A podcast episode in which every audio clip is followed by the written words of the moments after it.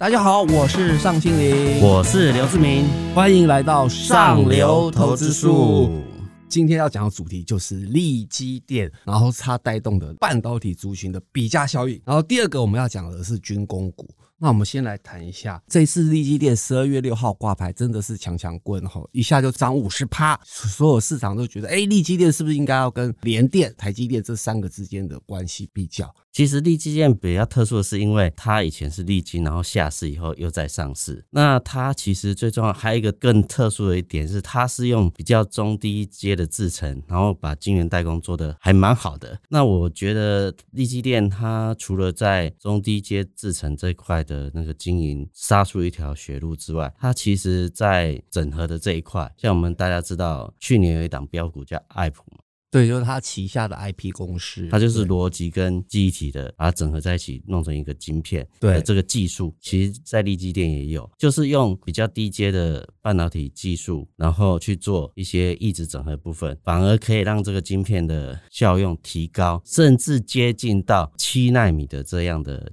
的水准。好像听说。然后比较省电，然后效能比较高，成本比较低，所以说这一块反而它未来有可能也杀出一条血路。志明哥，那我要问一下，因为你刚才讲那个技术哦，你觉得立基电跟联电接下来走势如何？其实联电也有一个特殊之处，因为它之前是跟美光有官司嘛，哈，那时候外资预判它大概要赔美光上百亿，所以说外资在今年借券放空联电还蛮多的。那因为联电在之前没多久。也跟美光和解，然后明年联电南科厂要启用的时候，其实呃美光也会变成它的主要的客户，等于是是双赢的方式。那因为联电其实十二月的时候其实有强调要涨晶圆代工的价格，明年的状况一定会比今年好。所以说以现在的股价的话，其实比低晶电的价格还低的话，我觉得比较效应的话，联电反而会受到更大的关注。你想想看，你等于是将来很多呃。汽车都要很多半导体嘛，哈，那可能过去手机的产值，你买一台 iPhone 也不过四五万块，但是你买一台车是至少是七八 十万到一百多万，那甚至两百万，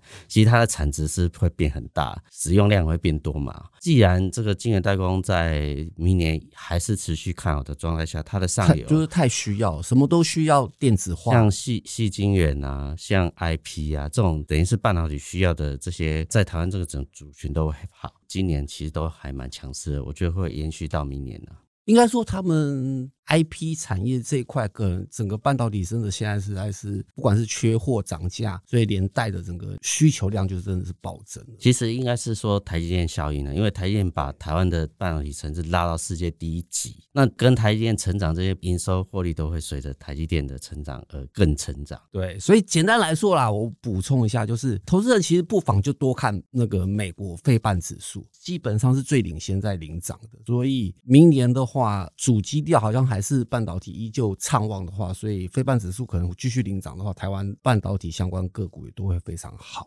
好的，那我们现在讨论第二个主题哦，就是现在目前也是非常夯的军工股。其实主要是因为十一月底的时候，立法院通过一个。呃，两千四百亿的这个特殊军工条例嘛，哈，那其实这个最重要的目的是什么呢？因为过去大家觉得国防工业都是买美国的飞机嘛，美国的技术，就是编预算买美国保台湾。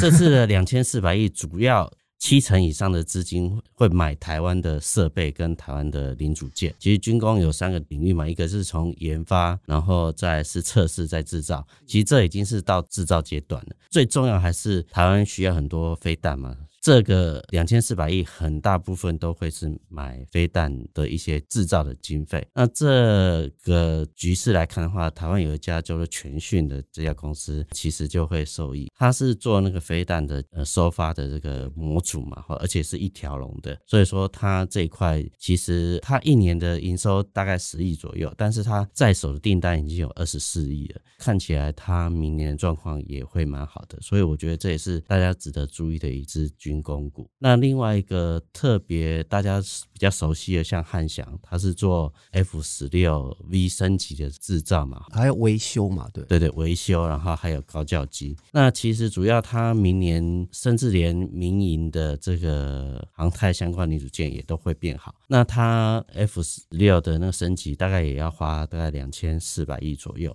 然后高效机有六百八十六亿左右。所以说，它在明年开始，这个都是。交机的高峰嘛，其实它也也沉寂蛮久的，然后明年会慢慢变好的状态下，其实它是一个比较稳当往上的一个军工的指标公司。那另外还有一个就是像雷虎，它过去做模型的嘛，也做得很好。那主要还是中美贸易大战之后，因为大陆有一家叫做大疆的做这个像无人机做得很好，对。可是中美科技战之后，美国几乎是不会把中国的设备当做他们。主要的使用的的供应链，对对对对，所以看起来雷虎就有机会，而且它跟中华电信有合作一个无人机的基地台啊，那其实也参加汉光演习，所以说我觉得这个局势以台湾政府就是要培植这些民间企业的状态下也会变好。那最后一个就是熟悉的合成，大家知道合成是做马桶马桶卫浴的设备的嘛哈，它也有吗？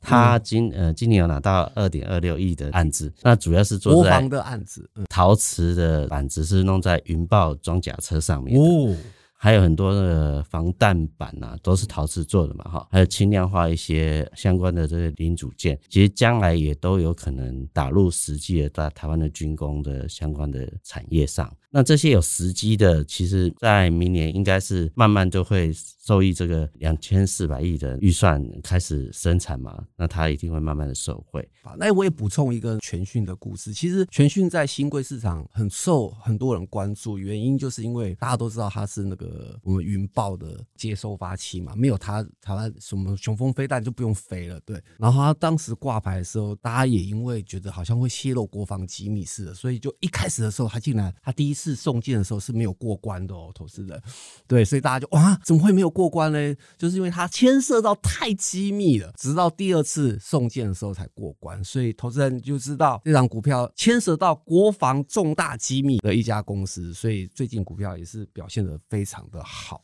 其实它在五 G 纳米波这部分的布局也是蛮好，所以说它明年呃第一季新的厂比现在的旧厂大概大一点二五倍的新的厂开始量产之后，不只是在军工方面，它民间的这种基地台的相关的商机可能比军工的潜力更大。全讯老板有讲，它的效益比国际大厂都还好。那它最重要的是，你用全讯产品，你的那个基地台的距离可以比传统那个要长很久。那你等于是设计机台那个密度就会变小嘛，所以你设置的成本就会变低。所以这一块的领域，将来呃，全讯如果通过认证打入五 G 的这个机台市场的话，其实呃商机可能还比国防工业更大。所以说这也是大家值得注意的趋势往上走的公司。我觉得这也是相对安全的。好的，现在到了我们最重要的广告时间喽。这周末十一号、十二号，我们财讯在中山堂有举办一个回老都跟博览会，投资朋友携家带券一定要来看哦。好的，那我们今天的上流投资术就到这里喽，也谢谢志明哥的分享。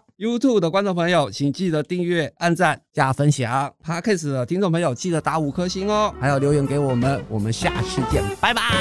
拜拜。